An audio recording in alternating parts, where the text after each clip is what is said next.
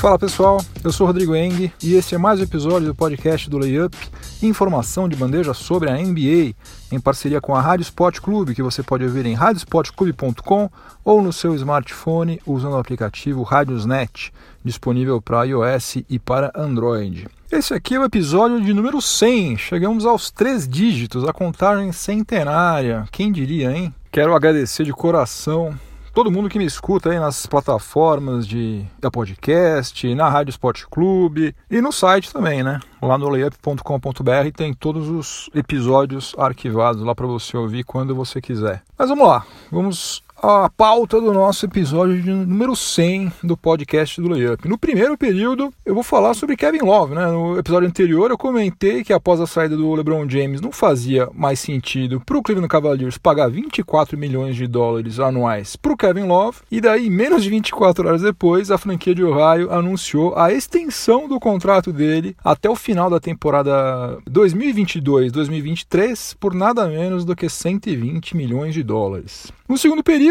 eu vou falar sobre Kawhi Leonard de novo. Pois é, a gente acha que você vai ficar livre desses assuntos, mas eles acompanham a gente até sabe se lá quando. Por que, que eu vou falar sobre ele? Porque é o seguinte, ele queria tanto ser um free agent e ele vai ser, só que não dentro das quadras, e sim no mercado de material esportivo, já que a Jordan não está pretendendo renovar o contrato do Ala, que vence agora em outubro. No intervalo, em homenagem ao centésimo episódio do podcast do Layup, os testes do quadro Enem da NBA terão o Warriors como tema. E por que, que vão ter o Warriors como tema? Porque foi defendendo o Philadelphia Warriors em 1962 que Will Chamberlain marcou 100 pontos pontos em uma partida contra o New York Knicks.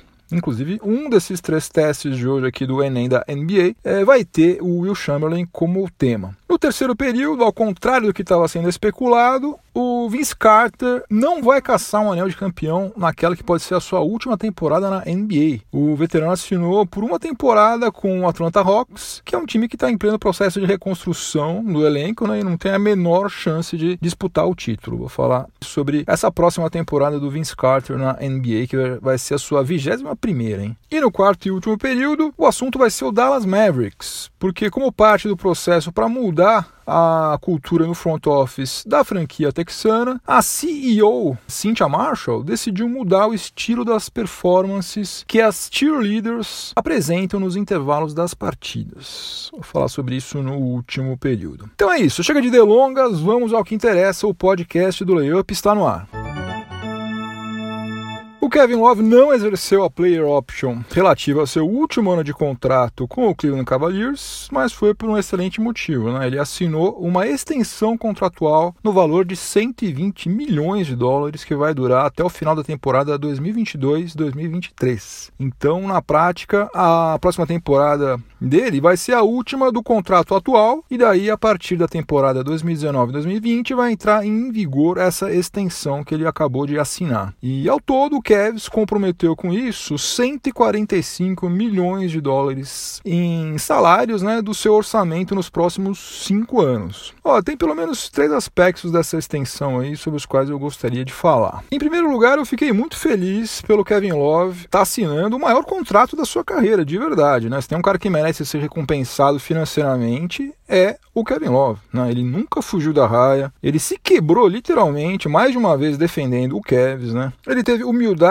para assumir o papel de coadjuvante né, e desempenhar um papel completamente diferente do que ele tinha lá no Minnesota Timberwolves. Ele passou quatro anos ouvindo um monte de críticas, uh, sendo que a maior parte delas aí acho que deveriam ter sido endereçadas aos, aos técnicos, né, principalmente ao Tyron Lu. E eu não me canso de lembrar que a marcação do Kevin Love sobre o Stephen Curry na última posse de bola do jogo 7 nas finais de 2016 foi tão importante para o título do Cavs quanto o toco do LeBron James ou aquela bola de três pontos do Kyrie Irving. Então, não quero tirar um centésimo do mérito do Kevin Love por ter conseguido esse contrato aí de 120 milhões de dólares. Só que independentemente da enorme qualidade que ele tem, a gente sabe que Kevin Love não vai ser o cara que vai conseguir fazer com que o Cavs se mantenha competitivo agora que LeBron James saiu. Né? Ele passou seis temporadas lá no Minnesota Timberwolves, jogando incrivelmente bem, e até chegar em Ohio ele não tinha sequer disputado a pós-temporada. Amarrar a folha de pagamentos do Cavs durante cinco anos, no atual momento, né, que a franquia está atravessando, né, além de não parecer muito inteligente, também não vai garantir de forma alguma que o Cavs vai continuar sendo um time competitivo, né, relevante, né, ainda mais se você considerar que o Kevin Love vai fazer 30 anos agora em setembro e ele já teve vários problemas físicos e teve até síndrome de pânico, né, ficou afastado, se eu não me engano, durante umas duas semanas, justamente porque ele estava sofrendo com síndrome de pânico. Aliás, vale a pena fazer um parênteses aqui, né? Porque ele merece também todo o nosso respeito por ter falado abertamente sobre esse assunto, que certamente afeta um monte de gente e gente que não quer se expor, gente que quer bancar o durão, né? Ou simplesmente que não tem coragem de falar sobre isso, né? Mas ele foi lá, falou abertamente, que uma coisa importantíssima, porque tem um monte de gente que passa por outros problemas psicológicos, psiquiátricos e acha que está sozinha e não está. Todo mundo tem algum problema. Se você tem algum problema, procure ajuda, porque tem luz no fim do túnel sempre. Mas o fato é que o Kevin Love já desfalcou o Kevs em várias partidas, tanto da temporada regular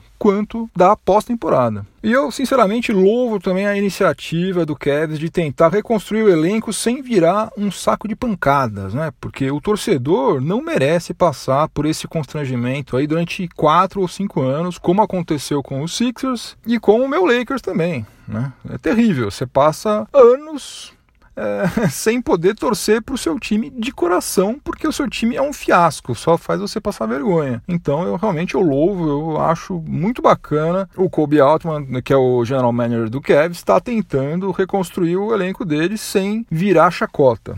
Maravilha. Agora, eu já falei aqui algumas vezes sobre o boato de que o Dan Gilbert tem interesse em vender o Cavs. Então, também faz todo sentido manter o time relevante, né, com bons atletas e tal, para conseguir um bom retorno quando ele efetivamente vender. Só que, sinceramente, eu não sei qual é o poder que o Kevin Love tem para atrair outras estrelas lá para Ohio. E vamos convir que com o elenco que o Cavs tem atualmente, já vai ser um sufoco incrível se eles conseguirem ficar com a oitava vaga lá na Conferência Leste. Né? Vai precisar de mais gente. Kevin Love não vai fazer milagre. George Hill, Channing Fry, Kyle Corver vai, gente. Infelizmente, não tem jeito aí. E para fechar esse assunto, eu só quero lembrar algo que é óbvio, mas que muita gente se esquece. O fato do Kevin Love ter assinado essa extensão aí que vai até 2023 e que eventualmente pode não ter sido um bom negócio para o Cavs, eu particularmente acho que não foi, mas também não quer dizer que está tudo perdido, né? Que agora lascou-se, nossa, vai ladeira abaixo. Calma que as coisas não são tão simples assim. Da mesma maneira que o Los Angeles Clippers renovou o contrato do Blake Griffin e meses depois mandou ele para Detroit, pode acontecer a mesma coisa com a Kevin Love. Clippers fez exatamente isso, fez uma apresentação para ele, vendeu mundos e não, você é o nosso franchise player, você é maravilhoso, nós te adoramos, te amamos, idolatramos. O cara assinou extensão contratual de sei lá quantos anos, 4, 5 anos, e alguns meses depois, quer saber, amigão, pega suas coisas e vai lá para Michigan. Então, apesar dele ter assinado essa extensão contratual e tudo mais, ele pode muito bem terminar já essa próxima temporada até, eventualmente, vestindo a camisa de alguma outra franquia. É tudo muito dinâmico, os general managers dão um passo para frente, depois dão dois para trás, tudo pode acontecer.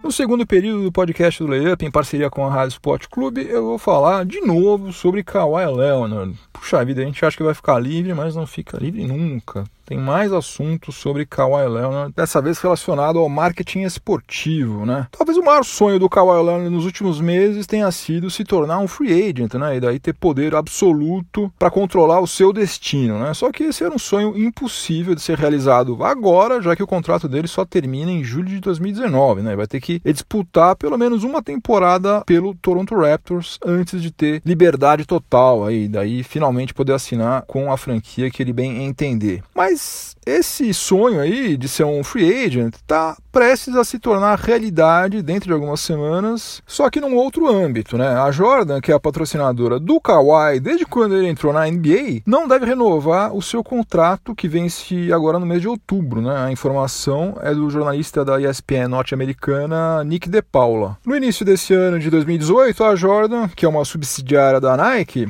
tinha feito uma proposta para renovar o contrato do Kawhi por 22 milhões de dólares em quatro anos. E essa oferta foi recusada porque os representantes do Kawhi acharam que o valor era muito baixo e que não refletia a importância que o ala tem no cenário da liga e tal. A Jordan estava esperando o desfecho dessa novela toda aí para decidir o que, que ia fazer. E daí, com a transferência dele para Toronto, preferiu simplesmente deixar o contrato vencer e dizer adeus a Kawhi Leonard. Então, a partir de outubro, Kawhi Leonard vai se tornar um free agent no mercado de patrocínio.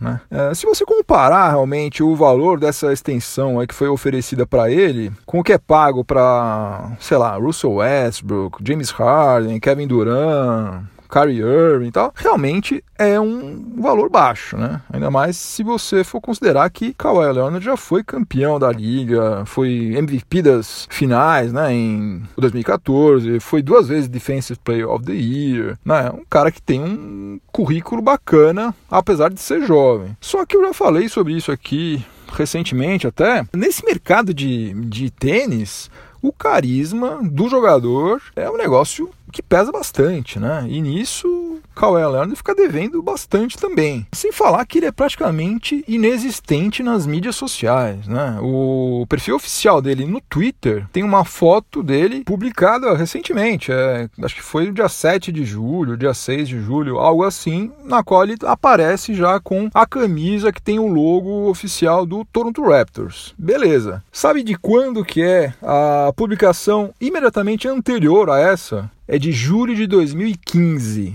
15. Ele passou três anos sem publicar absolutamente nada no Twitter, que provavelmente acho que é a mídia social mais usada pelo público que consome NBA. Isso aí, sem dúvida nenhuma, também é levado em consideração por qualquer empresa de material esportivo na hora de negociar contrato, né? Obviamente. Além disso, a gente, na verdade, não sabe o quanto que o comportamento do Kawhi Leonard durante essa novela toda com o San Antonio Spurs influenciou a decisão da Jordan. Né? Vamos lembrar que ele passou a temporada passada inteira reclamando que ele estava machucado. Ele jogou só nove partidas, recebendo salário, tudo certinho. Mas ele só jogou nove jogos porque ele estava machucado, segundo ele. Só que ele passou agora no exame médico do Toronto Raptors com a mais, estrelinha, parabéns. Como ele não fala também, ele não dá uma declaração sequer, a gente fica no direito de imaginar qualquer coisa. Né? A gente pode fazer o juízo que for, porque o cara não fala. Bom, se ele não fala, eu não sei o que está rolando, eu posso pensar o que eu quiser. E eu não sei não, eu acho que o pessoal da Jordan pode ter pensado, nossa, esse cara aí é, é fria, hein? É enrosco, vamos cair fora. Agora, a chance do Kawhi Leonard ficar sem contrato de patrocínio é zero, né? Porque além das outras marcas que dominam o mercado norte-americano, como Adidas, Under Armour, até a Nike mesmo, eventualmente pode se interessar em oferecer alguma coisa para ele, pelo menos duas marcas que estão tentando garimpar um cantinho novamente no mercado da NBA é, vão crescer o olho para cima dele, que é Puma e a, New Balance. Essas duas marcas aí pode ter certeza que vão entrar no páreo para tentar contratar Kawhi Leonard. Isso sem falar nas marcas chinesas, né, que não tem o mesmo glamour e tal, mas tem muita grana e na maioria das vezes o dinheiro fala mais alto, né?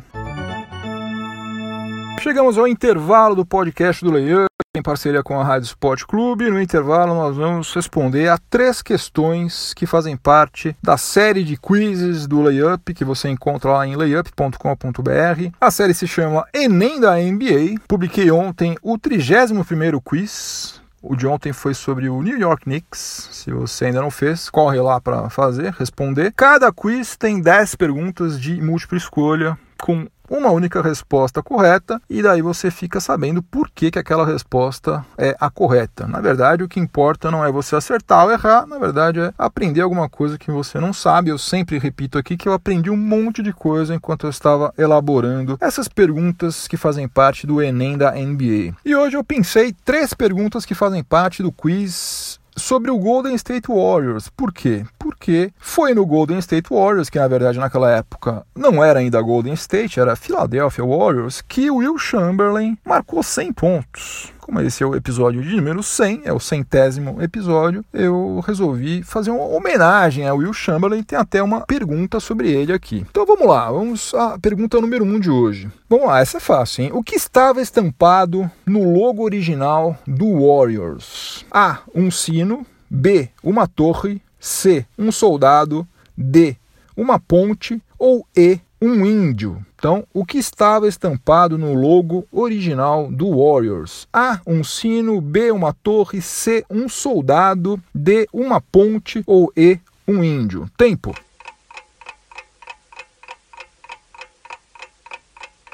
A alternativa correta era a alternativa E, um índio. E eu vou explicar por quê. O nome Warriors significa guerreiro em inglês e é uma referência aos índios nativos da América do Norte. Né? Quando a franquia se transferiu de Filadélfia para São Francisco em 62, a figura do índio acabou sendo removida do logo porque ela, ela já era considerada politicamente incorreta. Deixaram somente o cocar que o índio usava. E daí, em 69, é, a franquia parou de utilizar qualquer elemento associado à comunidade indígena no seu logo. Segunda questão de hoje. O Warriors foi campeão da temporada 1946-47, que é considerada como a primeira temporada na história da NBA. Qual time foi o vice-campeão? Ou seja, quem que o Warriors derrotou quando ele conquistou o seu primeiro título em 1947? As alternativas são A. Chicago Bulls, B. Boston Celtics, C. New York Knicks, D.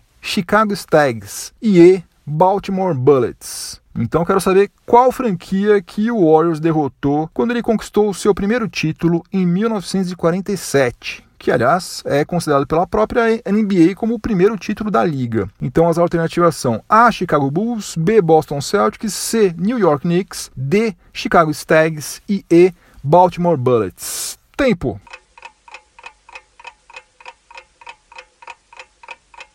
A alternativa correta era a alternativa D, Chicago Stags. Na temporada 46-47, o Chicago Stags fez a melhor campanha da divisão Oeste durante a temporada regular. Daí, nos playoffs, chegou às finais, passando pelo San Luis Bombers, venceu por 2 a 1 a série, depois é, despachou o Washington Capitals por 4 a 2 e acabou sendo derrotado pelo Philadelphia Warriors nas finais por 4 a 1. O Chicago Stags encerrou as suas atividades no final da temporada 1949 49,50 depois de apenas 4 anos de existência. E para fechar hoje, a terceira pergunta que vai ser em homenagem ao grande Will Chamberlain. Eu quero saber qual dessas afirmações sobre Will Chamberlain, que é um dos maiores ídolos na história do Warriors, ou talvez o maior de todos, é falsa. Qual dessas afirmações sobre Will Chamberlain é falsa? Alternativa A. Ele teve média superior a 50 pontos por partida em uma temporada. B. Ele defendeu franquias com sede em Filadélfia, em São Francisco e em Los Angeles. C. O Will Chamberlain disputou seis finais da NBA, mas só foi campeão duas vezes. D. Will Chamberlain foi All-Star em todas as 15 temporadas que disputou na NBA. E E. Will Chamberlain marcou 100 pontos em uma única partida. Então eu quero saber qual dessas é falsa. A. Ele teve média superior a 50 pontos por partida em uma temporada. B. Ele defendeu franquias com sede em Filadélfia, São Francisco e Los Angeles. C. Ele disputou seis finais da NBA e foi campeão somente duas vezes. D. Ele foi All-Star em todas as 15 temporadas que disputou na NBA. Ou E. Will Chamberlain marcou 100 pontos em uma única partida. Tempo.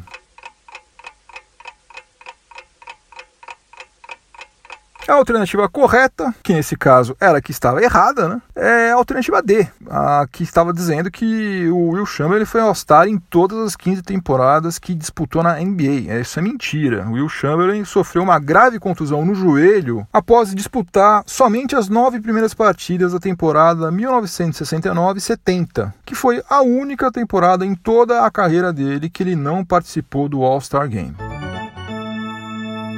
Começando o terceiro período do podcast do Layup em parceria com a Rádio Sport Clube, eu vou falar agora sobre o Vince Carter, o free agent Vince Carter, né? Estava livre aí para assinar com qualquer franquia e havia uh, o rumor, né, de que ele poderia assinar com o Golden State Warriors, né, onde ele teria grandes chances de coroar a sua carreira incrível com um título. Só que não foi isso que aconteceu. O Vince Carter assinou pelo piso salarial de veteranos, que é de 2 milhões e 400 mil dólares, com o Atlanta Hawks por uma temporada. Ou seja, ele decidiu fazer exatamente o oposto do que caçar um anel de campeão, né? Porque o Hawks está passando por um processo drástico de reformulação do elenco e não tem a menor, a mais remota possibilidade de disputar o título, né? Com muita sorte também, mas com muita sorte vai brigar por uma vaga nos playoffs. Eu acho quase quase impossível isso. Se ganhar uns 30 jogos já vai estar tá no lucro. O Vince Carter está com 41 anos de idade, né? Está na NBA há 20 anos e o Hawks vai ser a oitava franquia que ele vai defender. Recapitulando a trajetória dele, né, rapidamente, ele começou no Raptors, depois ele foi pro Nets, ele teve passagens curtas pelo Magic e pelo Suns, chegou tarde lá no Dallas Mavericks, né, logo depois que a franquia texana tinha conquistado o título de 2011,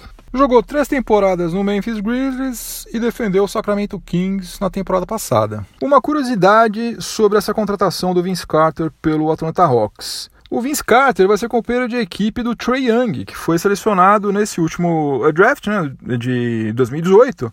E o Trey Young tem apenas 19 anos de idade. Quando o Vince Carter fez a sua primeira partida na NBA, isso foi no dia 5 de fevereiro de 1999, Sabe quantos anos que o, Trey Young tinha? Nenhum. Ele tinha quatro meses só. E eles vão ser companheiros de equipe. Um cara que já está na NBA há 20 anos, há duas décadas, e outro que tinha nascido há apenas quatro meses antes dele fazer a sua estreia na NBA. Além de faturar mais uma graninha, né, e ser uma espécie de mentor para os jogadores mais jovens lá do Hawks, o Vince Carter vai usar essa temporada 2018-2019 para tentar subir um pouquinho em pelo menos três rankings da NBA. Se ele marcar pelo menos 325 pontos, o Vince Carter vai ultrapassar o Jerry West e se ele marcar pelo menos 412 pontos, ele vai superar o Red Miller. Miller e West são respectivamente o vigésimo e o vigésimo primeiro colocados no ranking de cestinhas da NBA. Que mais? O Vince Carter precisa de apenas mais seis partidas para passar o Jason Terry, que também é free agent e ainda está sem time. Precisa de mais 20 partidas para passar o Kevin Willis e de 53 partidas para ultrapassar o Kevin Garnett. Na temporada passada, o Vince Carter disputou 58 jogos, então, em tese, dá para ele superar esses três aí no ranking de partidas disputadas e assumir a sexta colocação. E o terceiro ranking aí no qual o Vince Carter pode subir também é no de arremesso de três pontos convertidos. Se ele matar pelo menos mais 38 bolas de três pontos, ele vai superar o Paul Pierce, que atualmente é o sexto colocado, mas está na bica de ser ultrapassado pelo Stephen Curry. E tem uma outra coisa também. O Vince Carter ele vai se tornar o único jogador na história da NBA a disputar 21 temporadas sem nunca ter sido campeão. A gente já pode garantir que o Atlanta Hawks não vai ser campeão, então já posso falar agora. Ele vai se tornar o único jogador que jogou 21 temporadas e nunca foi campeão. Então, toma essa, Kobe Bryant, você nunca vai conseguir isso.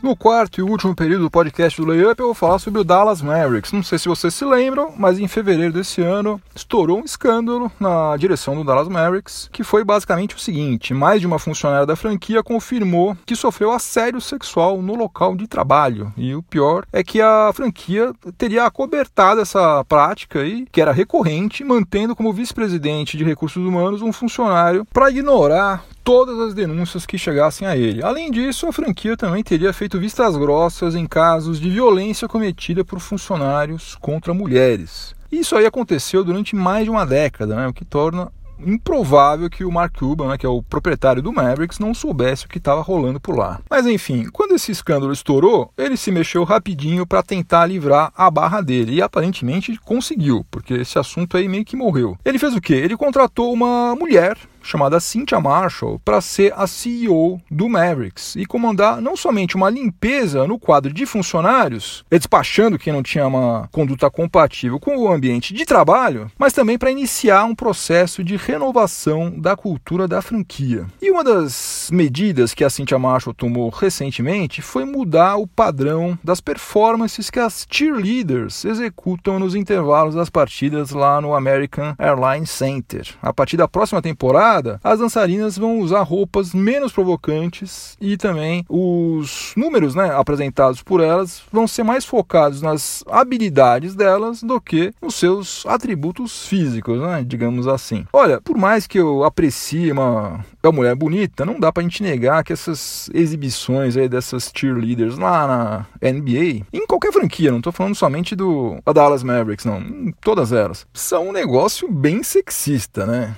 Tem nada a ver com basquete, com esporte, não tem nada. As moças estão lá simplesmente, vamos falar português, claro, porque elas são gostosas, né? Mulher gostosa, com pouca roupa, dançando e rebolando freneticamente, né? Muito provavelmente não é o que a sua esposa, a sua mãe, a sua namorada, a sua irmã gostaria de assistir quando ela espera o jogo recomeçar, né? Quem gosta de ver isso somos nós, homens, né? Por outro lado, aí, quando surgem essas mudanças de paradigma, aí é muito natural o pessoal sair de um extremo e ir para o outro, né? Ah, absurdo, não vamos tirar todas as cheerleaders, não pode, tal, tá objetificando a mulher. Olha, vamos com calma aí também, né? Vamos devagar. Porque quando eu era criança já tinha as chacretes rebolando, lá nos anos 70 já tinha chacrete rebolando na TV aberta. Fim de semana, no meio da, da tarde, tava lá a Rita Cadillac, sei lá mais quem. Depois veio a Xuxa, a Xuxa quase seminua. Procura vídeo dela. Vídeo dela nos anos 80 na TV Manchete. Ela usava umas roupas, tá praticamente pelada em programa infantil, né? Infantil com várias aspas, porque acho que tinha mais tiozão vendo o show da Xuxa do que criança, né? E, sei lá, há várias décadas aí tem um caminhão de cantoras aí que são absolutamente medíocres que fazem sucesso só porque elas são gostosas e mostram o corpo, né? Agora, nada disso me fez me transformar num cara que desrespeita mulheres, um cara que agride mulher, estupra mulher, trata mulher como coisa nem eu e nem a grande maioria dos homens. Então, no final das contas, eu acho que o que a Cynthia Marshall fez é, foi uma coisa coerente, racional. Eu apoio totalmente, porque, primeiro, o Dallas Mavericks precisava mostrar publicamente, de várias maneiras, né, que a cultura de trabalho da franquia realmente está mudando, né? não é só uma conversa fiada. Eu também achei que foi uma boa por outro motivo, porque não foi um negócio radical. Né? Agora não tem mais cheerleader. O San Antonio Spurs, por exemplo, já avisou que na temporada que vem não vai ter cheerleader nenhuma. Não é que vai estar tá com mais roupa ou que vai fazer outro tipo de dança. Não, não vai ter cheerleader. Todas elas perderam um emprego. Isso eu acho meio contraditório, né? Porque sob o pretexto de você estar tá protegendo as, as mulheres, você simplesmente acaba com um ganha-pão de um monte de moça lá que estava simplesmente trabalhando honestamente. E pergunta para elas se elas preferem dançar no AT&T Center ou, sei lá, no American Airlines Center ou se elas preferem dançar num inferninho muquifo na beira de alguma estrada lá dos Estados Unidos. Resposta é meio óbvia, né? Fim de papo, acabou mais episódio do podcast do Layup. Antes de eu ir embora, vou deixar minha trilha sonora para o final de semana que dessa vez vai ser a música The Trooper, música do Iron Maiden que foi lançada em 1983 como um single e também abrindo o lado B do álbum Peace of Mind, que é sensacional. O Maiden tem várias músicas inspiradas em acontecimentos históricos, né? e essa aí é mais uma delas, a Batalha de Balaclava, em 1854, durante a Guerra da Crimeia. Nessa guerra aí, nessa guerra não, nessa batalha, é, morreram 627 soldados russos e 615 soldados da aliança que era formada pelo Império Britânico, pelos franceses e pelo Império Otomano. Ou seja, o número de baixas dos dois lados foi praticamente o mesmo, né? 627 de um lado, 615 do outro. Então foi uma batalha que ninguém venceu, né? Só teve perdedores. Por isso que o primeiro verso de The Trooper é exatamente esse: You take my life, but I will take yours too. Você vai tirar a minha vida, mas eu vou tirar a sua vida também. Sensacional The Trooper e ainda tem uma aula de história por trás dela. É isso, pessoal. Se você estiver ouvindo é, na Rádio Esporte Clube, continue sintonizado por aí que vem mais informação esportiva de qualidade na sequência. E se você estiver ouvindo em alguma plataforma de podcast, aproveite para avaliar positivamente o podcast do Layup e garantir que é, não fique só em 100 episódios. A gente vá para 200, 300, 400, mil, 10 mil, sei lá, o céu é o limite. Bom final de semana para todo mundo, juízo Voltem todos inteiros e inteiras para casa. Semana que vem tem mais. Abração, tchau, tchau.